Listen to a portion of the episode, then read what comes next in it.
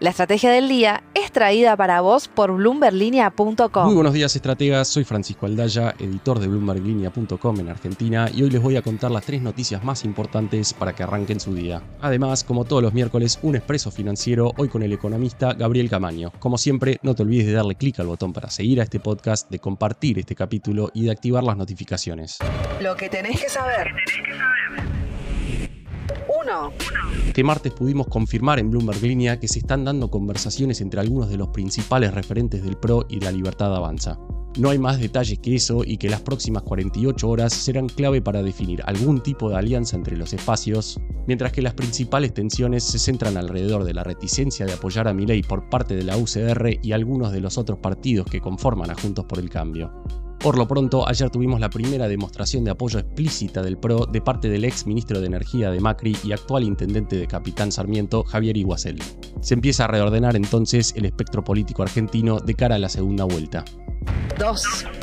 Los bancos HSBC y Bank of America advirtieron en los últimos días por cuellos de botella en la infraestructura y dificultades de financiamiento que van a limitar lo que puedan hacer empresas como IPF, Pampa y Pan American Energy en vaca muerta en los próximos años. Sin embargo, por el momento vemos datos positivos saliendo de la formación de Shale Oil and Gas, como por ejemplo que por primera vez la producción de petróleo de vaca muerta superó los 300.000 barriles diarios, con más de la mitad atribuible a IPF y en segundo lugar Vista Energy de Miguel Galucho. Lo cierto es que como dice en los bancos internacionales, el horizonte luce algo más complejo por la falta de gasoductos y oleoductos. 3. El EMAE del INDEC arrojó ayer un crecimiento del 1,3% en agosto frente a julio y del 0,3% interanual. Este último dato indica más un estancamiento que crecimiento y con respecto al crecimiento intermensual hay que tener en cuenta que el año pasado, en agosto, fue de 1,4% frente a julio, lo que indicaría una desaceleración. Recordemos que el grueso de las consultoras anticipa una caída del PBI de entre 2 y 4% este año. Antes de pasar al expreso financiero, veamos rápidamente cómo van a abrir hoy los mercados. El S&P Merval cayó 6,7% ayer, fue una jornada mixta para las acciones argentinas en Wall Street, con caídas de hasta 5,9% para Superbiel y subas de hasta 3,8% para Despegar. El dólar blue cerró en 1.100 pesos, el MEP en 855 y el contado con liqui en torno a los 900 pesos. Expreso financiero. Y ahora sí, un breve comentario de lo que se viene para los activos argentinos en las próximas semanas del economista Gabriel Camaño. Las expectativas para el próximo mes son las expectativas para el mes eh, marcado por el balotaje después de las elecciones del 22 de octubre, eh, el balotaje entre Massa y Milei.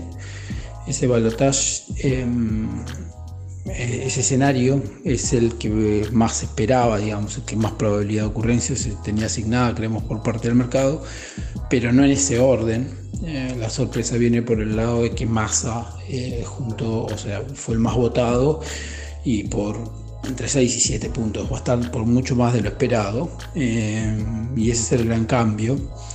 Creemos que eso lo que genera em, es una descompresión eh, marginal por el lado de la brecha, la brecha igual sigue alta, pero un poco más baja, em, porque se aleja la, expectativa de una dolarización a las apuradas.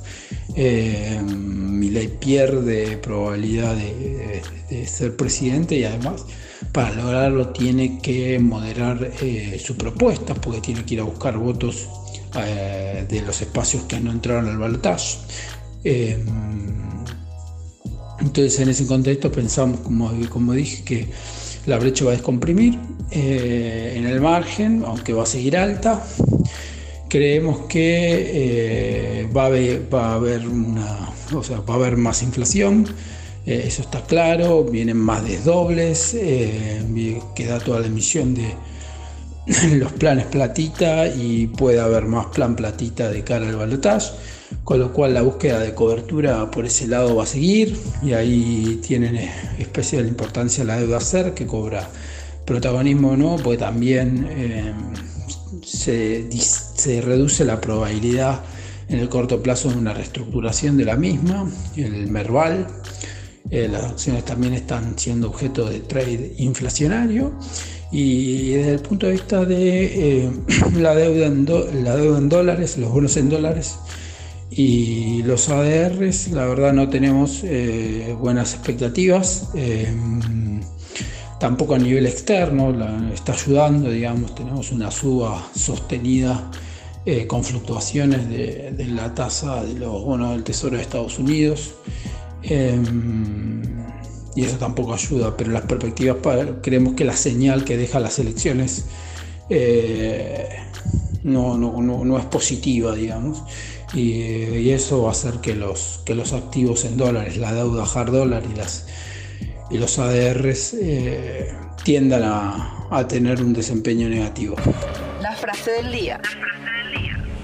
Antes de irnos, escuchemos lo que dijo ayer Javier Milei a Eduardo Feynman. No podemos permitir que el kirchnerismo se quede en el poder. El caso de Venezuela no está tan lejos. ¿Se dará la nueva alianza?